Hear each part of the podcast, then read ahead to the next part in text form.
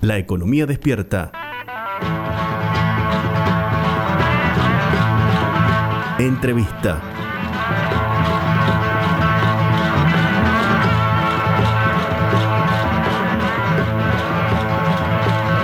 Mencionábamos al comienzo del programa la preocupación que hay en torno a los ajustes tarifarios. Preocupación ya desde larga data en la política económica y la política social en Argentina.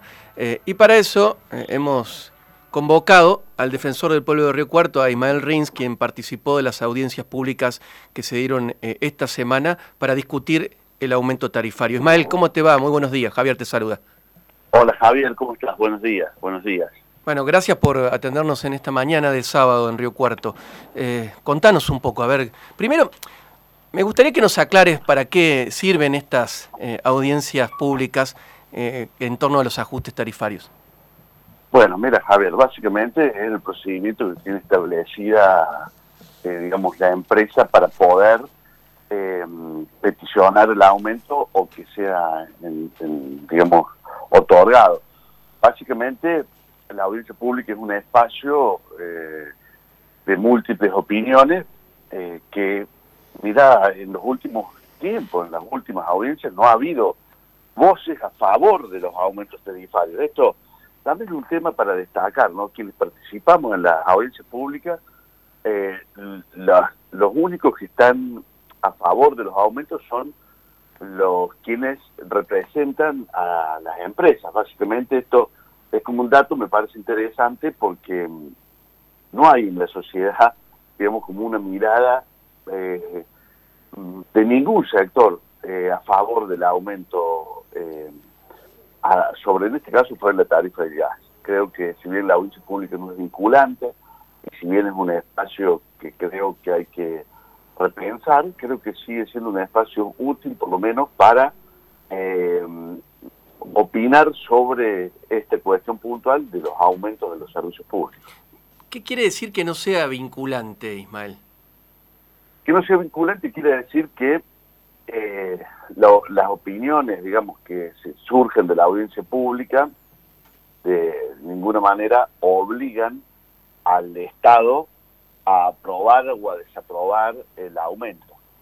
Eh, esto de alguna manera eh, es un espacio, por eso se constituye como un espacio de opinión pública para poder decir los pareceres o las cuestiones que se consideran desde el sector que uno representa. Yo hablo en nombre, digamos, de la institucional, de la Defensoría del Pueblo, digamos, los pareceres vinculados al hecho de una petición eh, elevado por la empresa, en este caso de un aumento de, la tarifa del servicio.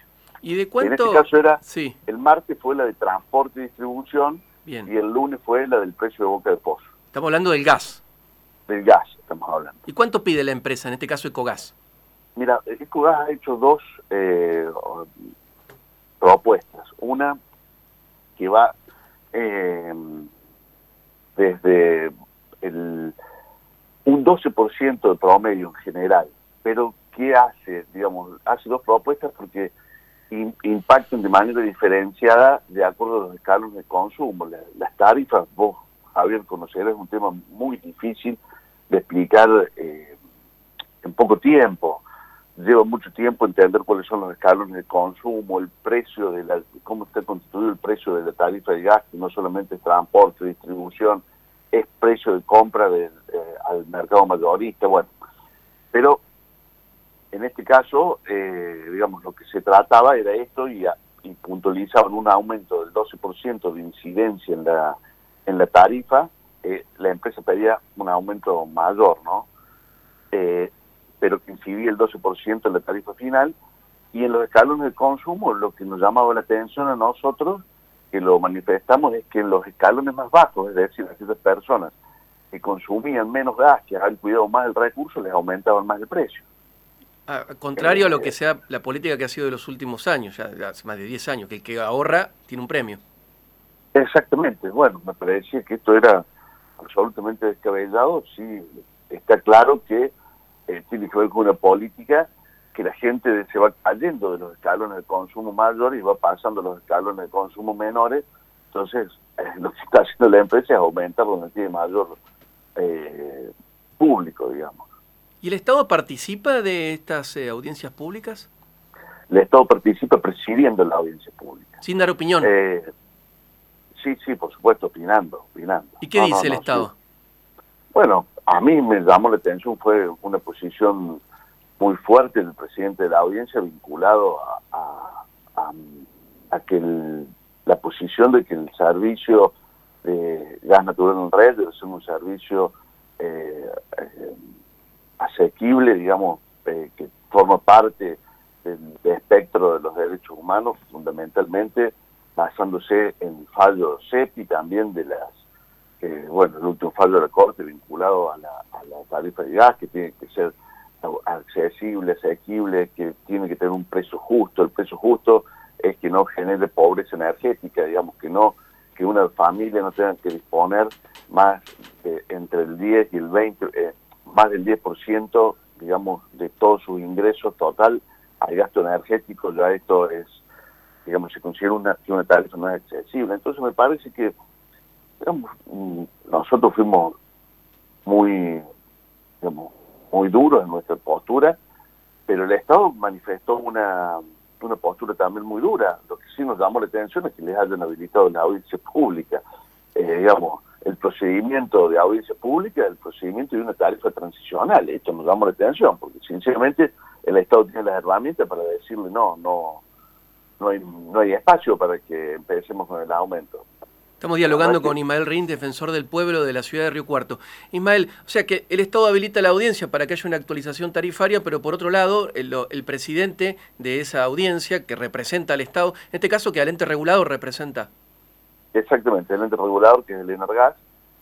Y bueno, por eso nos llama la atención un poco esto, también lo hicimos a ver, es decir, si hay una postura de no aumento, no, no hay que habilitar el proceso, más en un proceso transicional que se llama Claro, y llama la atención, Ismael, disculpa que te interrumpa, cuando escuchamos al ministro de Economía que dice que los subsidios a las tarifas tienen que bajar y para eso es necesario que la tarifa aumente, por una cuestión de equilibrio fiscal. Hay como una, hay como una contradicción, ¿no? Sí, sí, sin duda. Está claro que, estamos ahí, como que siempre los, los rehenes, todo esto son los usuarios y las usuarias, porque en definitiva me parece que tiene que haber una política más uniforme, digamos, unificada dentro del, gobierno, tendiente a, digamos, a, proteger eh, a las empresas, porque las empresas tienen que seguir prestando el servicio, y, pero sobre todo la parte débil, que son los usuarios y las usuarias. En esa lógica creo que no podemos habilitar este tipo de procedimientos para, para hacer un discurso, digamos, no tiene que quedar solamente en un discurso esto. ¿Cómo sigue ahora Ismael? Viene el invierno y hay preocupación seguramente en los usuarios de gas respecto a cuánto se va a pagar este insumo clave para los hogares. ¿Cómo sigue la discusión? Bueno, la discusión ahora hay un plazo de unos 20 días hábiles para, para, digamos, completar el procedimiento y saldrá o no saldrá la resolución de aumento en los términos que se consideren eh, desde el, digamos, para que saque el aumento tiene que haber una aprobación del ente si sale esta aprobación del ente, será habrá un aumento de acuerdo a, una escala que puede ser la que propusieron las empresas, puede ser una eh, inferior también. Mira, Javier, nosotros básicamente el argumento eh, que utilizamos es que CODAS es una empresa que ha incumplido y que ha intentado, que ha intentado sacar provecho en la pandemia. Sacar provecho porque, eh, digamos, cuando estábamos encerrados allá por, los primeros meses de, de, aislamiento social obligatorio, seguía enviando las, facturas con precio estimado, seguía cobrando las intimaciones de pago de personas que no podíamos salir a pagar, no lo digamos, teníamos prohibido salir de nuestros hogares y por el otro lado la empresa que presta un servicio público nacional nos cobraba multas porque no salíamos. Eh, no solamente eso, sino que después salió una eh, resolución de Energas diciendo que las diferencias entre lo estimado y lo realmente eh, consumido se, se debían se debía facturar en tres cuotas sin intereses. No lo hicieron de ninguna manera. Nosotros en la Defensoría tenemos un caso puntual de un, eh, además de una persona muy querida por los riocuartenses, el Pampa Rosane, que, digamos, la empresa le, facturó una diferencia y se lo cobró en la próxima factura a la, a la diferencia de la estimación sin hacer, haciendo caso omiso de la resolución de Nargas. Creo que, eh, eh, digamos, el comportamiento de la empresa en la pandemia ha sido muy malo, ha sido, digamos, no acorde a las necesidades extraordinarias que, se imponían. ¿Y hay sanción para la empresa? ¿En algún momento hubo sanción? Bueno, yo también dije que tenía esta empresa debía cumplir con la multa que se le había impuesto por aquellas, eh, digamos, mediciones estimadas, violando absolutamente los eh, los estatutos de funcionamiento, que fue por allá por el año 2018 o 2017 y, no pagó la multa. Después tuvimos una, una facturación que llegó toda en cero, a la, sobre todo al sector gastronómico de nuestra ciudad. Em, y, digamos, todas cuestiones que se van acumulando en un servicio que realmente eh, las oficinas cerradas, a las personas haciendo cola, eh, buscando alguna respuesta eh, y, nosotros insistiendo, finalmente pudimos lograr que abrieran la oficina, eh, tirándose la pelota, que el Energas no los dejaba abrir, que ellos no podían por el protocolo, pero la pandemia requería una modalidad de atención mixta.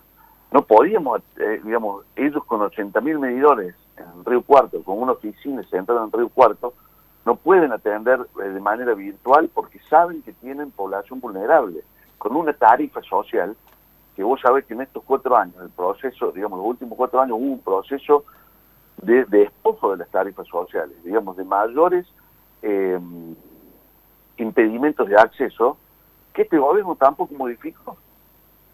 Eh, entonces, digamos, en esa lógica, con un, con un país que todos los informes nos dan, que hay 40 de pobreza, aplicar un aumento a los más pobres, porque el aumento que está pidiendo el codaje, o cobrarle más a los más pobres, eh, nos parece inviable sin que en este cuadro transicional haya claridad, por lo menos en cuanto a qué eh, piensan hacer con la tarifa social. Eso es fundamental. Una última cortita, Ismael. Eh, te, te candidateas nuevamente a defensor del pueblo. ¿Ya es un hecho que vas a hacer? Sí, bueno, Javier, pero hay, que contar, hay que contar los votos porque es, es muy difícil, es muy difícil, digamos, eh, yo me siento que soy candidato y que hemos presentado junto a los, a, los compañeros que, que, compiten, la compañera de, de respeto y, la, y el compañero de política abierta, digamos que, bueno, que ha sido una experiencia muy enriquecedora, te digo, porque sirve para eh, reflexionar y repensar sobre algunas cosas que hay que hacer de otra manera y, en esa lógica estoy. Es decir, el jueves que viene hay una elección de los de los eh, concejales y, y, la otra vez también pasa lo mismo y, no, salió y, después, bueno, todo se puede complicar. Sí. Todo se puede complicar. ¿La decisión la tienen los concejales o la tiene el intendente? Mira, creo que los concejales tienen algún digamos, creo que alguna maduración como para pensar y discutir esto, qué perfil defensorial quieren, y, creo que un diálogo, a mí, o me alivia pensar que es un diálogo entre, entre personas eh, que una le toca ocupar el, rol de intendente y a otra le toca ocupar el rol de concejales del oficialismo, eh, y creo que un diálogo en esa en esa cuestión que se construye. Es decir, yo no tengo por qué pensar que, por ejemplo, Guillermo Natali no pueda, dice Guillermo Natali, Miguel Alonso, eh, Armando Chape, dialogar con el intendente y, sugerirle y pensar en, perfiles defensoriales. Me parece que eso eh, eh, debiera ser así, creo y creo que es así. No creo que hay esa bajada de línea. me parece que bueno, me, gusta pensar eso, eh, Javier, ¿viste? Me, me, parece que enriquece la institución inclusive. Gracias, Ismael, por esta comunicación. Por favor, Javier, siempre a disposición. Pasó Ismael Rins, el defensor del pueblo Río Cuarto, por la economía despierta. Ya venimos.